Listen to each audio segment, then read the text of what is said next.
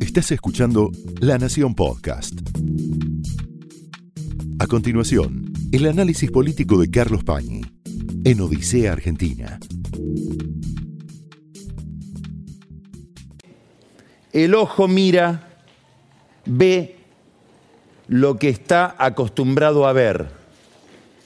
Es difícil, probablemente requiere de un esfuerzo deliberado, especial, advertir, captar lo novedoso, lo imprevisto, lo que puede estar surgiendo, pero todavía no es del todo evidente.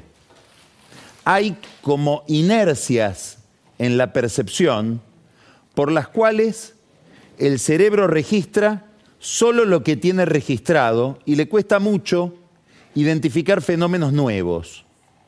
¿Está pasando eso en la política argentina? Si uno empieza a relevar determinados datos, determinados fenómenos que están ocurriendo delante de nuestros ojos, pero no en el centro de nuestra percepción, en el centro de nuestra atención, podríamos empezar a advertir que lo que teníamos por conocido se está modificando y que están apareciendo realidades distintas, nuevas, y son importantes porque son inquietantes. Durante mucho tiempo aquí hemos hablado y se habla en la prensa en general, hoy vamos a hablar, vamos a dialogar con Miguel Piqueto, que le presta mucha atención a este tema desde hace mucho tiempo, de nuevas formas de violencia que aparecieron en el sur del país, familiares de formas similares que aparecieron en el sur de Chile, ligadas a sectores que reivindican de manera severa, violenta, conflictiva, la causa de los mapuches. Hace poco tiempo se acaban de producir sanciones en un juicio abreviado el diario Clarín, delante de cámaras que tenían registrada toda la escena, fue atacado por un grupo de gente que arrojó sobre las instalaciones del diario bombas Molotov. Se sabe menos, pero hubo también un ataque cibernético contra el grupo Clarín, contra Artear, un ciberataque, un hackeo probablemente procedente desde el exterior, que está investigando la justicia. Mauricio Macri, que fue amenazado recientemente, que ya tuvo y fue víctima de episodios de violencia que él suele narrar en el sur, dijo anoche acá en La Nación Más con Luis Majul que había fortalecido, robustecido su custodia y que su custodia está más atenta. hubo en una manifestación en el Senado un ataque muy violento a las oficinas de Cristina Kirchner, a las que ataque al que ella por supuesto le presta mucha atención, sobre todo retroactivamente después del atentado que padeció, como todos sabemos, hace pocos días. Tribus urbanas con consignas de ultraderecha, filonazis, atacan la casa de gobierno con antorchas, expresan consignas, mensajes conflictivos ya no con la política, ya no con la clase política, con el Estado, sino con la democracia. En este contexto de hechos aislados, pero que parecen tener un hilo conductor por el estilo, por la aparición de fenómenos con una modalidad que no estábamos acostumbrados a ver, irrumpe en el centro de nuestra atención un vendedor de copos de azúcar, supuesto vendedor de copos de azúcar, que le pone una pistola en la cabeza a la vicepresidenta y dispara, sin que salga la bala. La percepción inicial de este fenómeno, de este episodio, que es conmocionante, fue que Fernando Sabac Montiel es un loco suelto, un lunático que quiso extrañamente entrar en la historia asesinato, asesinando a Cristina Kirchner, a la expresidenta, vicepresidenta. Ahora, después empiezan a aparecer indicios que obligan a corregir esta impresión inicial de que estamos ante un electrón loco, suelto. Distinto tipo de datos que nos obligan a formularnos una cantidad de preguntas que todavía no tienen respuestas. Y las respuestas dependen centralmente del fiscal Rívolo y de la jueza Capuchetti. Preguntas alrededor de mensajes de texto. Mensajes de texto que aparecen en los teléfonos de personas relacionadas con Sabac Montiel. Porque el teléfono de Sabac Montiel en su contenido fue borrado, reseteado y destruido. Ya ahí hay un signo de interrogación que nos venimos planteando todos desde hace, desde que ocurrieron los hechos, desde que empezó la investigación. Pero están los mensajes de su novia. No sabemos bien si es su novia o no, inclusive por el tipo de expresiones que ella utiliza. Son interesantes estos mensajes. Miren, Brenda Uliarte le dice a su amiga, Agustina Ruiz, no es joda, boluda, estoy armando un grupo para ir con antorchas, bomba, fierro, todo. Voy a ser la libertadora de Argentina. Estuve practicando tiro, sé usar un fierro. Otro, Hoy me convierto en San Martín. Sigue la misma épica, ¿no? De, la libertadora, del libertador. Voy a mandar a matar a Cristina. Me repudrí. Que hablen y no hagan nada. Yo sí voy a hacer. Se me metió el espíritu de San Martín en el cuerpo. ¿Qué hija de puta? Se metió adentro antes de que le meta el tiro. Tengo algo de money, conocidos. Esto es muy importante. Está hablando de alguien que financia algo. Me voy, se va del país, pero antes quiero hacer algo por el país. En otros mensajes habla de la posibilidad de alquilar un departamento en Recoleta para organizar el atentado. Estos son los mensajes de Brenda Uliarte que nos plantean otra incógnita, ¿por qué no los borró? Porque en determinado momento la amiga le dice, borra estos mensajes. ¿Para qué los tenés? Es raro. Son, son raras varias peculiaridades de estos textos. Si uno mira todos los textos que se conocieron, hay una corrección gramatical llamativa. Por ejemplo, usa algo difícil de usar, signo de interrogación de apertura en las frases. Todas las tildes donde corresponden de alguien tan marginal. Alguien que quiere transgredir la regla de la manera en que ella se lo está proponiendo es tan apegada a la normativa gramatical y ortográfica. Perplejidades, pero sobre todo alguien que parece ser medianamente formada como para tener esa gramática, no borra los mensajes, los deja. Sigue tirando de la piola la jueza Capuchetti, el fiscal Rívolo, y termina cayendo alguien al que había que prestarle atención desde el comienzo por los mismos datos que aparecían en la prensa y que surgían de la investigación. Gabriel Nicolás Carrizo, aparentemente era el jefe de estos vendedores de algodón de azúcar, que también en sí mismos son extraños. Cualquiera que conozca la Plaza Vicente López, cerca de la casa de Cristina Kirchner, habrá advertido que no hay nunca vendedores de algodón de azúcar en esa zona. Los vendedores de algodón de azúcar en general están frente al zoológico, en los parques, en la puerta de los colegios. Es raro ver vendedores de algodón de azúcar en una manifestación de gente muy afiebrada, enardecida, de amor hacia Cristina, gente grande, a cualquier hora. Raro. Este Carrizo, Gabriel Nicolás Carrizo, es el que les proveía la mercadería a estos otros vendedores de algodón. Era el jefe de este grupo de vendedores ambulantes y tenía la máquina para hacer el algodón de azúcar.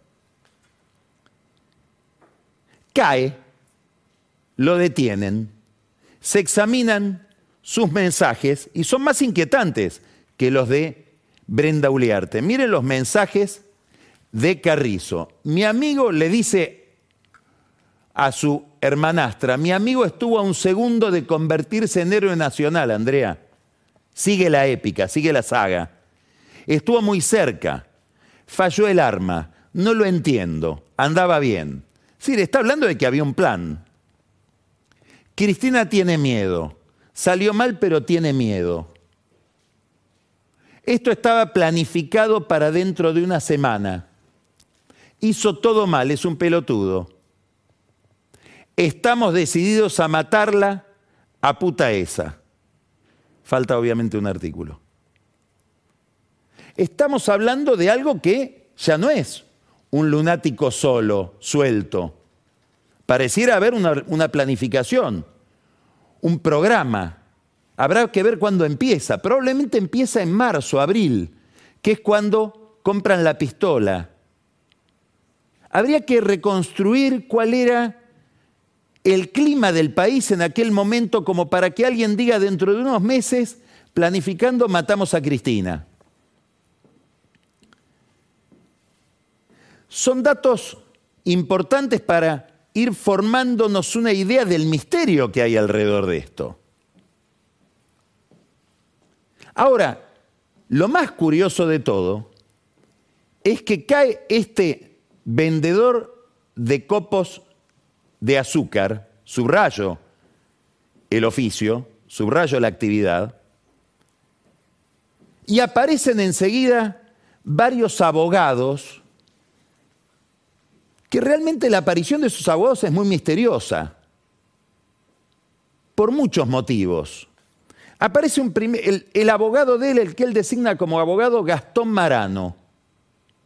Gastón Marano es un abogado penalista, que de golpe nos enteramos es asesor de un senador por la provincia de Chubut que pertenece al PRO, Ignacio Torres, en, no en cualquier comisión, en la comisión bicameral de, los organismos de, que, que vigilan a los organismos de seguridad e inteligencia. Por supuesto, Torres dice, yo, la verdad,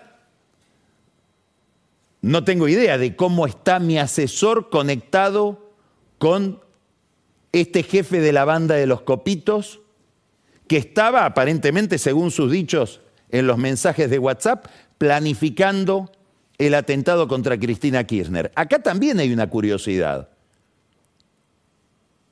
Marano no le avisó al senador, che, mira que voy a tomar este caso, semejante caso. Por supuesto que un penalista en el manual de instrucciones de la República tiene derecho a tomar el caso que quiere. Y no tiene por qué uno contaminar al penalista con el defendido. Sobre todo porque cualquier ciudadano tiene derecho a la, legítima defensa y es un principio básico de la, de, la vida republicana. Pero si ese abogado es asesor en una comisión que vigila organismos de seguridad e inteligencia, lo más lógico sería que le diga al senador, che, ¿te parece que agarre este caso? ¿Vos te sentirías incómodo? Torres enseguida comunicó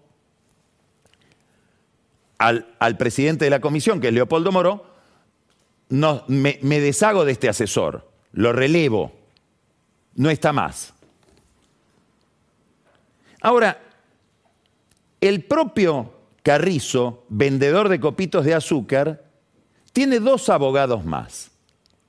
Una abogada, Brenda Salva, que curiosamente es asesora de una diputada del PRO.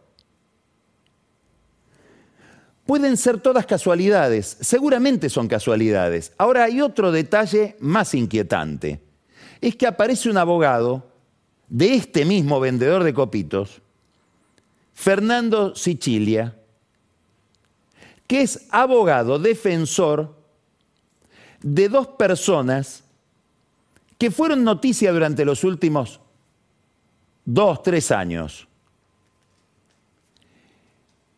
Leandro Araque y Facundo Melo son dos integrantes de la banda de espionaje ilegal que trabajaba a las órdenes de Silvia Magdalani en la AFI durante el gobierno de Macri. Bueno, Araque es un espía que fue reclutado por la AFI de la Policía Metropolitana. Melo es un abogado que navega por todos los ríos. Es curioso que un abogado como Sicilia, que tiene estos clientes, tome como cliente a este otro imputado, que es un vendedor de copitos de azúcar. Entonces la primera pregunta es, ¿quién paga a estos abogados? ¿Lo quieren cuidar a Carrizo, el vendedor de copitos de azúcar, o hay que cuidar a alguien que puede ser estar ligado a Carrizo? Y ni siquiera estoy sugiriendo que esté ligado a Carrizo por el atentado contra Cristina, tal vez por otras actividades que tengan que ver con la vida de los vendedores ambulantes que venden copitos de azúcar y a lo mejor venden otras cosas ligadas o detrás de la pantalla del copito de azúcar. Lo cierto es que aparece ahora una especie de jefe de esta banda que tiene abogados ligados de un modo u otro a la política y ligados a actividades, a, causas que tienen que ver con actividades de espionaje.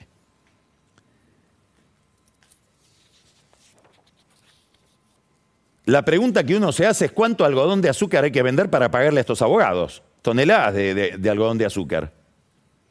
¿Qué temas que hay, hay que ocultar?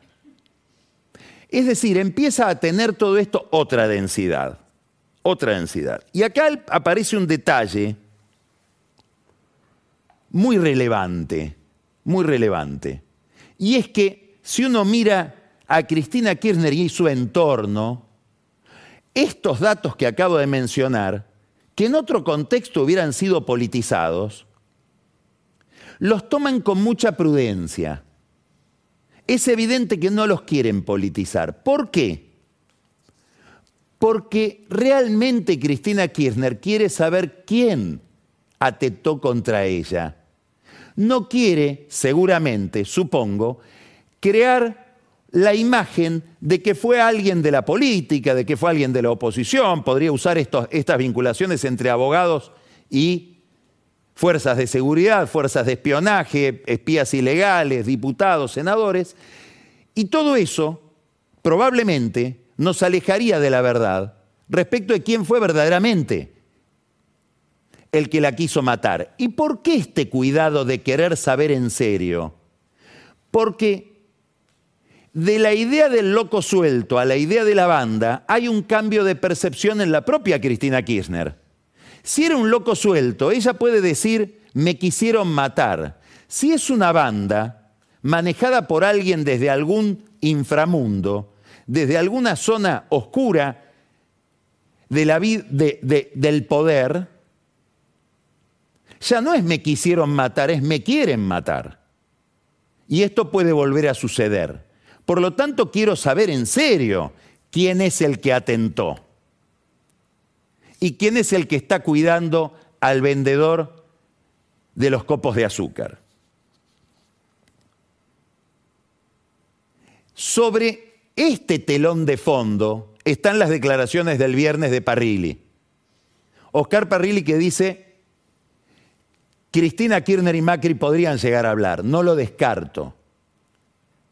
Por supuesto que hay infinidad de motivos, una colección infinita de razones para pensar o para desconfiar de cualquier invitación al diálogo en gente que se tiene una gran animadversión.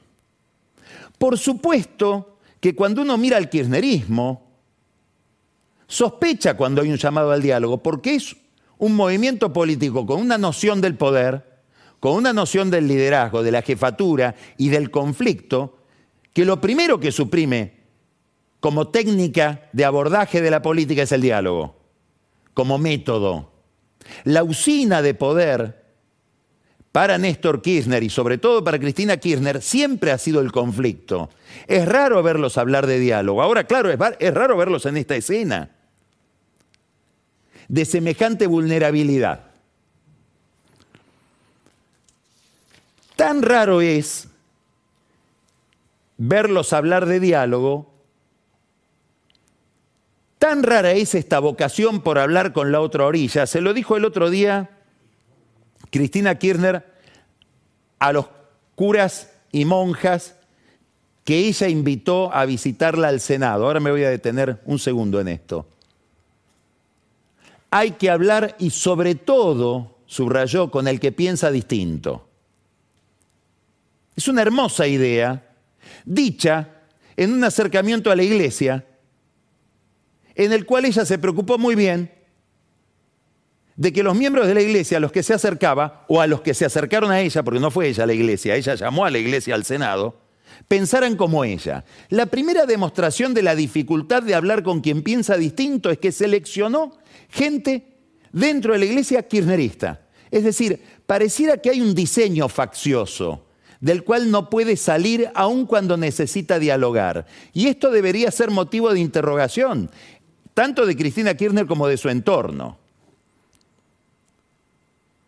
Cuando ella da la orden, quiere un acuerdo, sus colaboradores, muchos de ellos, empiezan a salir en busca de un acuerdo sin la, menor tecnología. En eso tiene razón Macri. Dice, bueno, yo voy a hablar, pero primero tráiganme el motivo. O vamos a hablar del lofer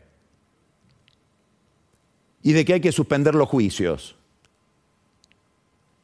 En la intimidad Macri le ha hablado a gente que está en contacto con el gobierno y que son amigos de él dentro del PRO, de lo que para él podría ser el comienzo de una conversación. Y es, tráiganme cinco puntos y vemos. Por supuesto que para Macri una aproximación a Cristina Kirchner tendría un costo, es evidente. Él está en la otra punta se considera a sí mismo el garante de la identidad más extrema de lo otro. Es más, apareció, como informamos acá, un encuentro de José Torello, que pertenece a la intimidad de la intimidad de Macri, es uno de, los mejores, de sus mejores amigos, con Cristina Kirchner, y desde el propio círculo de Macri empezaron a aparecer notas, declaraciones, etcétera, marcándole la cancha al jefe, a Macri. Cuidado con acercarte.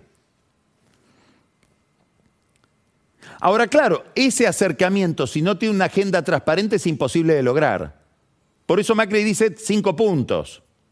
Hay quienes piensan, bueno, hay un modelo parecido a este, donde en México, ¿por qué? Porque era un país, es un país, con extraordinaria polarización política y amenazado por fuerzas extrapolíticas que generan violencia. Acá está el tema.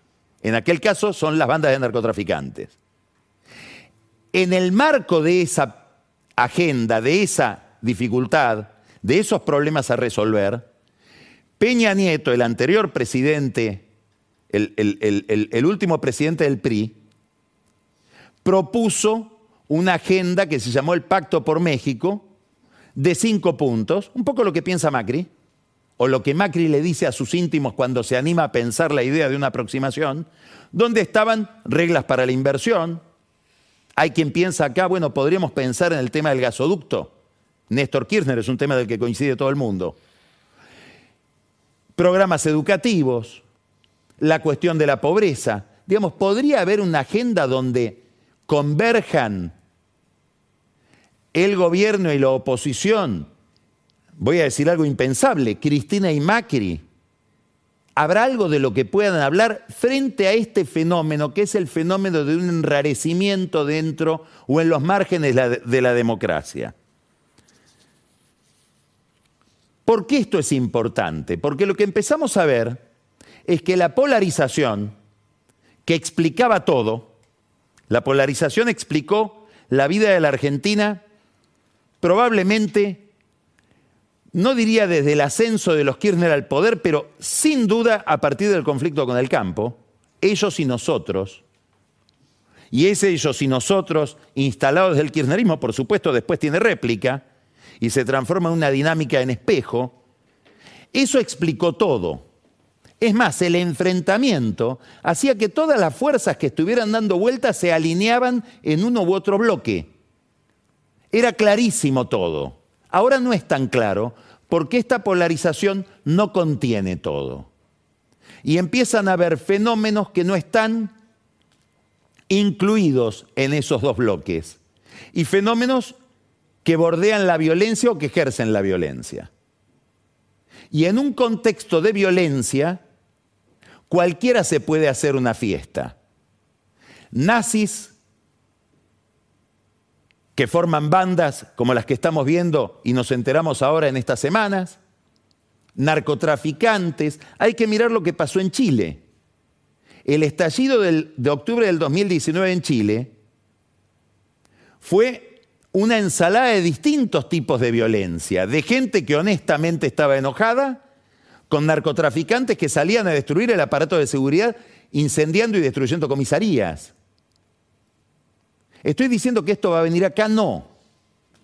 Pero lo que estoy diciendo es que esas cosas ocurren. Y en Chile pasó lo mismo que acá, que está pasando acá. La polarización clásica de la transición democrática empezó a ser insuficiente para explicar toda la superficie de la vida pública. Si uno mira con detalle, hay un atisbo de este problema y lo tuvimos el año pasado.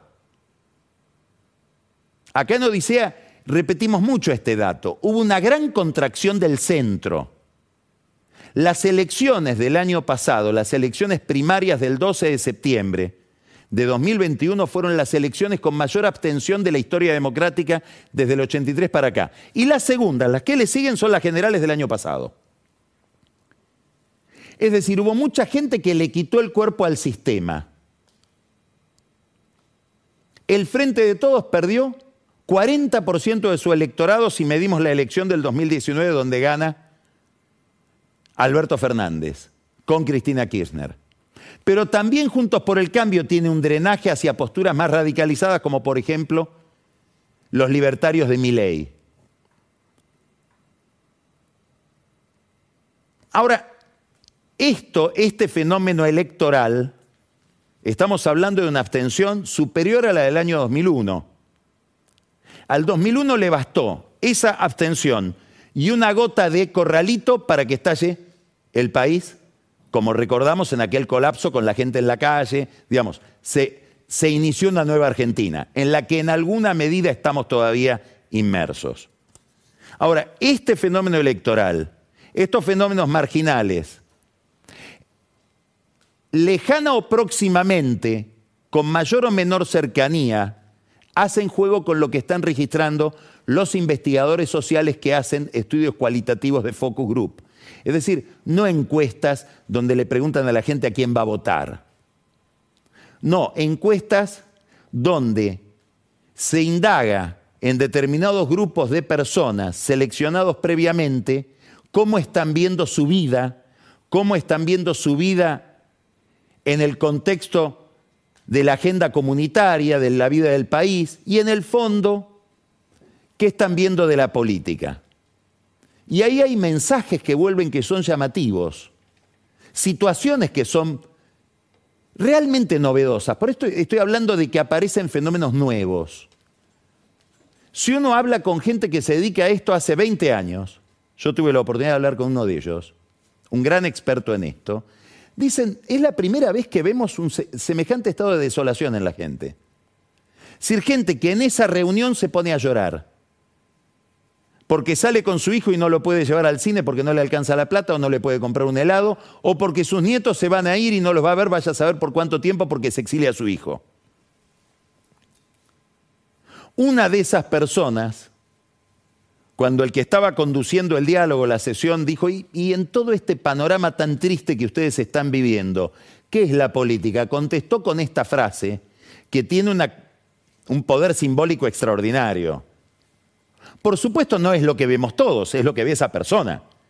No es que eso se puede generalizar, pero eso está. Dijo, la política es un circo sin público.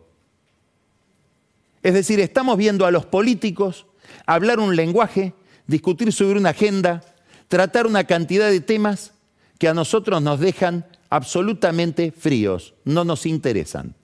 Bueno, este es un problema. ¿Por qué? Porque la democracia supone la calidad de la representación. La legitimidad del que manda supone la calidad de la representación. Esto es lo que se está ahora dando. Hay un puente entre esto y la violencia que padeció Cristina Kirchner. Este es el tema. Por eso hay mucha gente, centralmente la iglesia, como hemos visto, también desarticulada. Tan desarticulada con la política. Pareciera que hubiera una voz que dirige todo desde Roma y que acá está como dispersa la operación. La iglesia, sectores de la política, íntimamente los líderes más enemistados dentro del panorama del poder están inquietos por esto que está pasando. Están inquietos por qué? Y porque todo esto se está produciendo,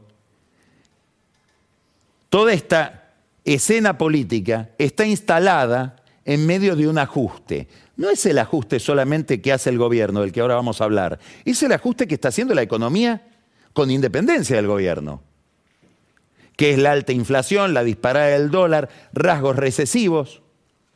Es decir, una situación económica angustiante, no solamente por su intensidad, sino por su duración. La sociedad argentina está padeciendo una economía de bajísima calidad, con enormes dificultades, desde hace ya más de 10 años. Y en los fenómenos sociales, en los fenómenos colectivos, la duración es tan importante como la intensidad. Bueno, el gobierno encara un ajuste. Es interesante esto también. Si uno mira de cerca lo que está pasando, si uno mira lo que está haciendo Massa, por supuesto, como todo lo de Massa, son más maniobras que políticas. Lo vamos a ver ahora con lo que acaba de pasar con el, con el dólar soja. Hay mucha de exageración, lo que hablan del humo de masa. Pero el concepto que está detrás de lo que querría hacer masa, o de lo que masa quiere hacer creer en determinados lugares como el Fondo Monetario Internacional que está haciendo, se parece mucho a lo que le recomendaba la oposición. Entonces también acá hay algo artificial, que es un enorme enfrentamiento retórico, pero en el centro de la cuestión económica parece haber más coincidencia que disidencia.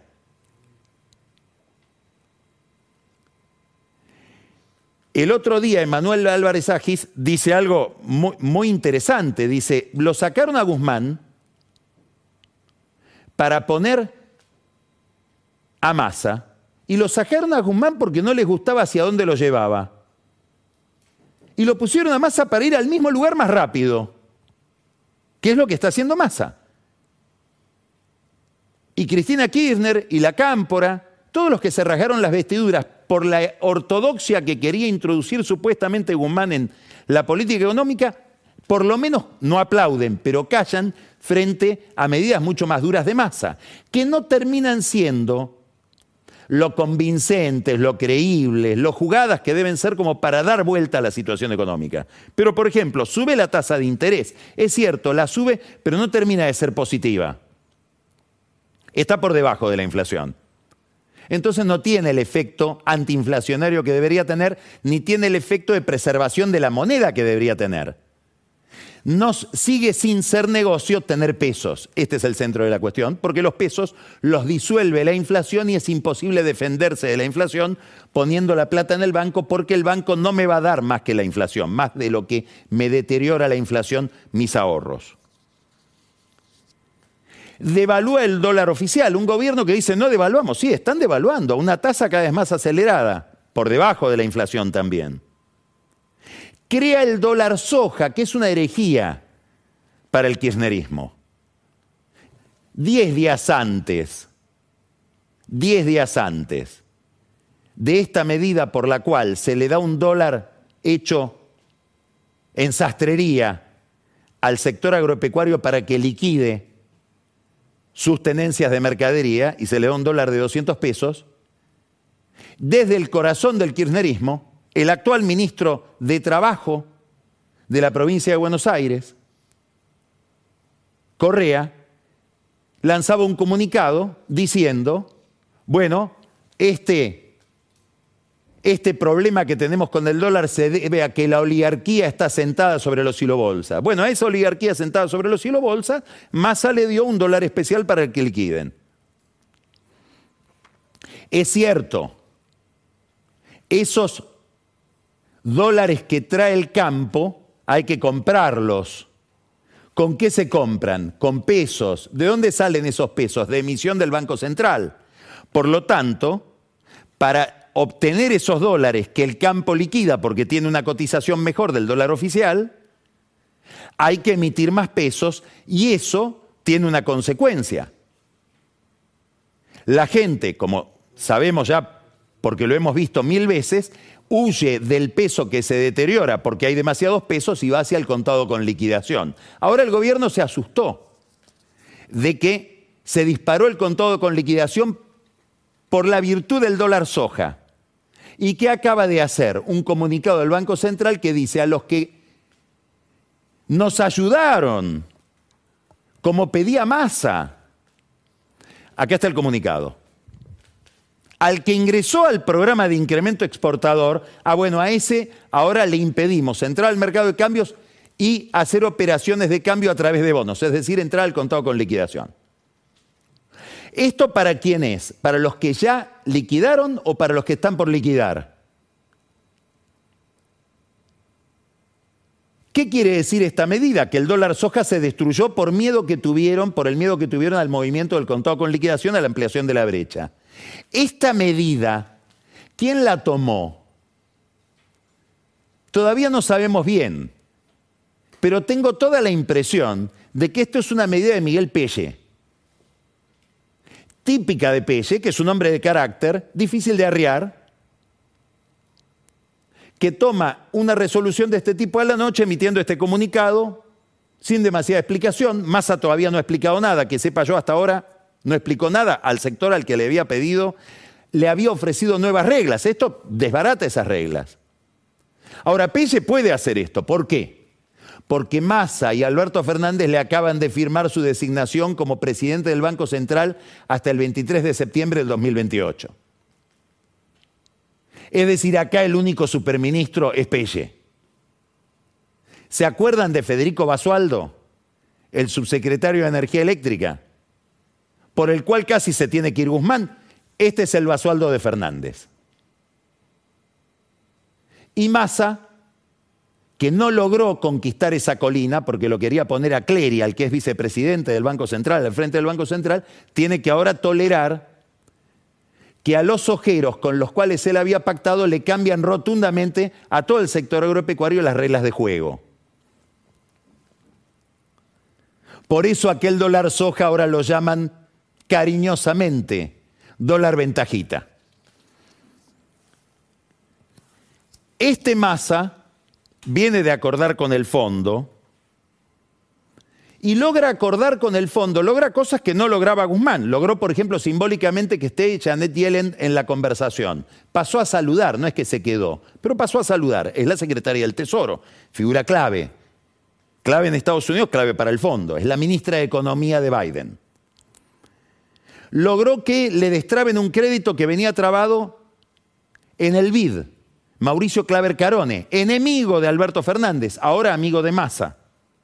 Un hombre de Donald Trump, de la derecha de la derecha del Partido Republicano. ¿Por qué les gusta Massa más que Guzmán?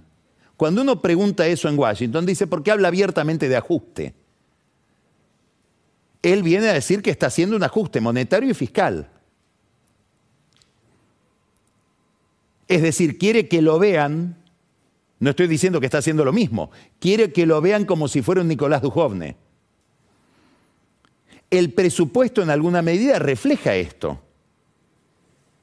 Es cierto que le juega más a algo más a favor, que es la incertidumbre general.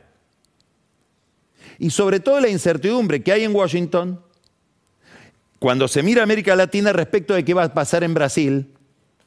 Si la elección sale empatada, Bolsonaro va a entregar el poder tan fácilmente. Y si la elección la gana Lula, ¿qué va a hacer Lula? ¿Qué Lula viene? Hoy hubo una señal importante respecto de que Lula viene, porque Lula se encontró con Enrique Meireles, quien era presidente del Bank Boston Internacional. Él lo llevó desde ahí al Banco Central cuando, cuando ejerció su primera presidencia y después Meireles fue el ministro de Economía que hizo las principales reformas de Michel Temer. Bueno, es un Lula que está diciendo yo vengo de nuevo con la ortodoxia y eso reduce la incertidumbre. Pero la incertidumbre lo beneficia a Massa, lo beneficia a Alberto Fernández. Ahora, llegó el presupuesto y el presupuesto es un presupuesto de ajuste. ¿Qué quiero decir con que es de ajuste? Bueno, obviamente los números de déficit primario son los que están comprometidos con el fondo. Pero prevé una caída de los recursos. Probablemente ligada a una pequeña recesión que ya estamos viendo. Si, no hay, si hay una caída en los recursos, no se prevé un aumento en los recursos. Se prevé que los recursos van a estar en más o menos 14,65% del PBI el año que viene, cuando este año se promete que van a estar en 14,75, es decir, décimas menos. ¿Dónde recae el ajuste de masa según él promete en el presupuesto? Después habrá que ver si lo cumple. Nadie del kirchnerismo se quejó de esto, en los gastos. ¿Y en qué gastos? Gasto social. El gasto social va a aumentar 73% según el presupuesto de masa el año que viene. Pero la inflación está prevista que aumente en ese presupuesto 76, es decir, hay un recorte de tres puntos porcentuales en el gasto social que incluye algunos subsidios energéticos. Obviamente hay un recorte en el gasto por la vía de subsidios energéticos, que es el tarifazo que vamos a vivir todos el año que viene. Las transferencias a provincias van a caer en 14%, pero escuche esto, vamos a ver qué dicen los radicales de esto. Las transferencias a las universidades aumentan el año que viene 55%, pero la inflación, según el mismo presupuesto, aumenta 76%. Es decir, va a haber un recorte del 12% en los recursos que van a las universidades.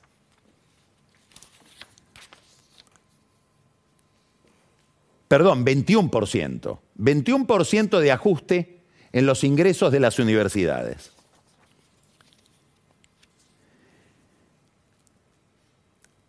¿Qué va a hacer Cristina Kirchner frente a esto? Cuando empiece a pensar en la campaña del año que viene. ¿Le dirá a Massa lo mismo que le dijo aquella vez a Guzmán en diciembre del 2020? ¿Vos estás ahí porque yo gano elecciones? Fue cuando Guzmán quería subir las tarifas más del 9%. Bueno, depende del éxito que tenga Massa.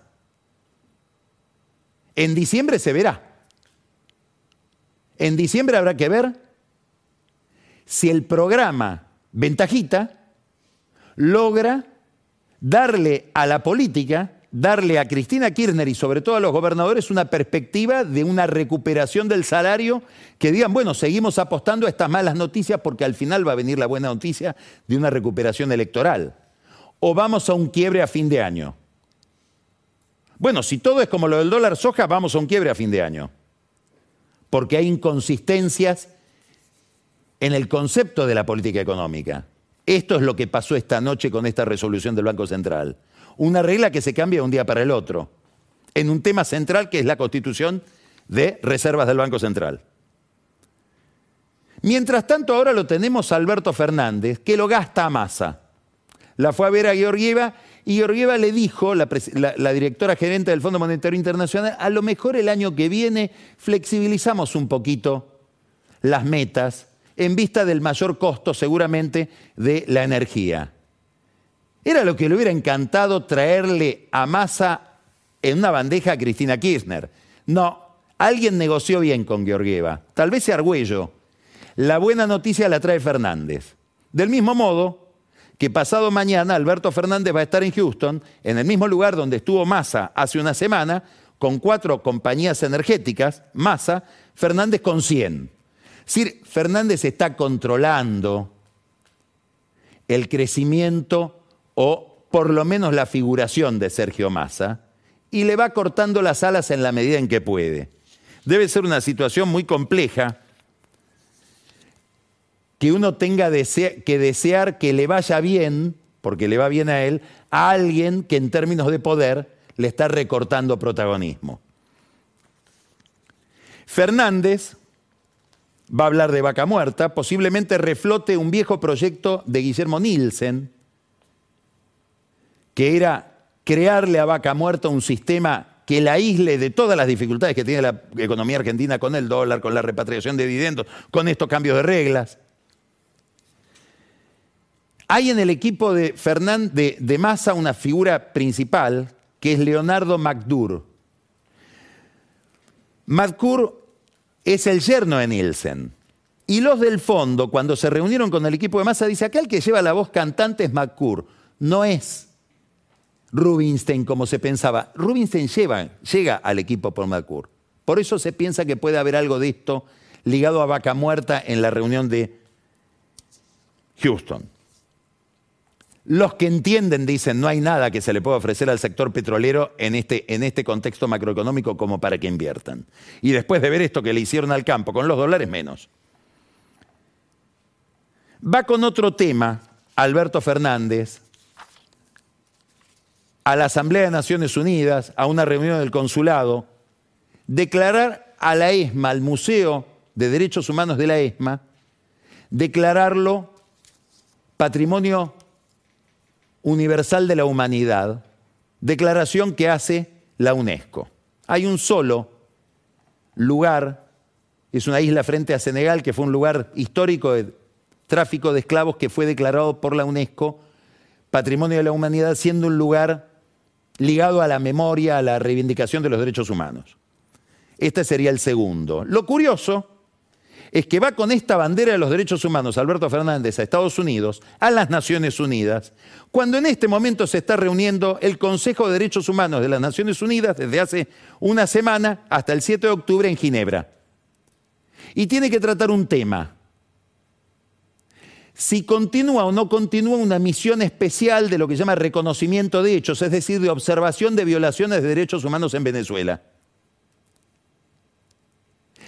Esa misión fue propuesta, entre otros países, por la Argentina en el gobierno de Macri, que tuvo una política de derechos humanos muy consistente en relación con Venezuela. Ahora la Argentina se retiró de proponer esa misión. Y vamos a ver cómo vota, si vota por la continuidad para dos años más o se suspende esa misión. Fue una misión muy importante porque sobre las violaciones de derechos humanos que recabaron esas tres personas que estuvieron allá, que estuvieron, no pudieron estar justamente porque no les permitieron el acceso, pero que estuvieron recibiendo información sobre Venezuela, se inició la causa que se le sigue a Maduro y a otros capitostes del régimen en La Haya, en la Corte Penal Internacional, por vía de la Fiscalía. ¿Qué va a hacer la Argentina? ¿Cómo va a votar en el tema de derechos humanos de Venezuela? Uno podría decir, bueno, cambió el gobierno, se fue Macri, viene Fernández, tienen otra política respecto de esas violaciones de derechos humanos, porque tiene una afinidad antiimperialista, diríamos, con Maduro. Lo mismo pasa con el gobierno de Nicaragua, con el gobierno, perdón, de Honduras donde también viene Xiomara Castro, muy parecida al kirchnerismo en Honduras. Ahora, cambió de gobierno Chile y Chile no cambió respecto a Boric sigue promoviendo la misión de inspección sobre Venezuela. Cambió de gobierno Perú. Pedro Castillo es de izquierda y no cambió. Cambió Fernández. Entonces hay un doble estándar muy llamativo que se puede extender a otras cuestiones. ¿Por qué? Porque en, el Comité de Derechos Humanos de Naciones Unidas en Ginebra, además de tratarse el tema Venezuela, este año se tratan dos temas de primera magnitud para la geopolítica internacional. derechos humanos en China, después de un, de un informe lapidario de Michelle Bachelet, que es la estrella polar de Alberto Fernández, y derechos humanos dentro de Rusia, ya no por las vejaciones de los rusos en Ucrania, sino dentro de Rusia. ¿Cómo va a votar la Argentina ahí? No sabemos. Es importante porque el presidente de la comisión es argentino, es el embajador Federico Villegas. Todo esto va a ser interesante que lo mire Fernández porque está pidiendo una reunión con Biden. Le va a proponer a Biden visitar la próxima reunión de la CELAC, donde están Nicaragua, Venezuela y Cuba, países no invitados a la cumbre de las Américas organizada por Biden. Habrá que ver si Biden también tiene doble estándar o no. Probablemente la reunión con Biden esté ligada a estas cuestiones y la reunión con Biden se proyecta sobre el momento más difícil de masa. El examen ya no de Cristina, sino del Fondo Monetario Internacional en diciembre. Esto fue el análisis político de Carlos Pañi en Odisea Argentina, un podcast exclusivo de La Nación. Escucha todos los programas de La Nación Podcast en www.lanacion.com.ar. Suscríbete para no perderte ningún episodio. Estamos en Spotify, Apple Podcast, Google Podcast y en tu reproductor de podcast favorito. Seguí escuchando La Nación Podcast.